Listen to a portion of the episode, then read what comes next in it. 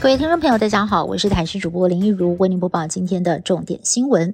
红海集团创办人郭台铭在造势活动上大爆当初购买 BNT 疫苗的时候被政府派人阻挡。九号下午，郭董脸书明白写出，前总统府秘书长李大为在。二零二一年六月十七号，直接打电话给郭台铭，内容提到这个大小姐说：“你还是不要买了。”对此，李大为二度发声明驳斥有说过这些话。而另外一方面，郭台铭持续的勤跑基层，九日到新竹拜会，隐藏版行程和子弟兵新竹市长高虹安会面。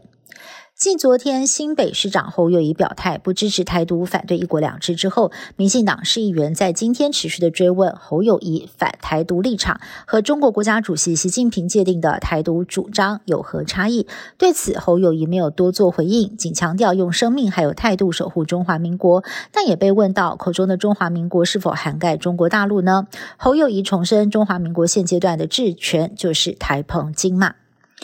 国内多种疫情升温，有医师市警遇到了一名四岁的个案，连续发烧五天，检验是感染了 HMPV 人类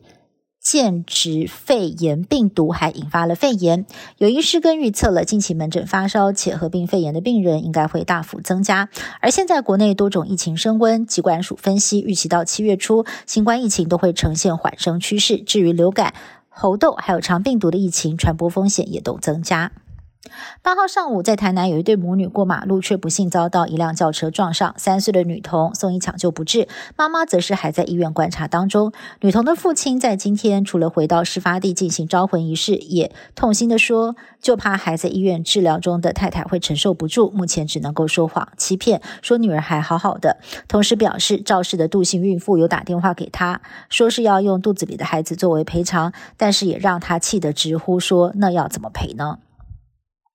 东京银座这家名表店在八号傍晚遭到了多名。戴着面具的黑衣男子抢劫，抢走了一百多只名表，总价值大约是两千三百万。之后搭上停在门口的箱型车逃离现场。不过警方的动作也非常的快，当天晚上就逮捕了四名嫌犯。根据了解，这四名嫌犯的年纪介于十六到十九岁不等，其中一个人是高中生。警方怀疑这四个人利用租来的车辆前往犯案，而且还更换车牌，目前正进一步的扩大追查。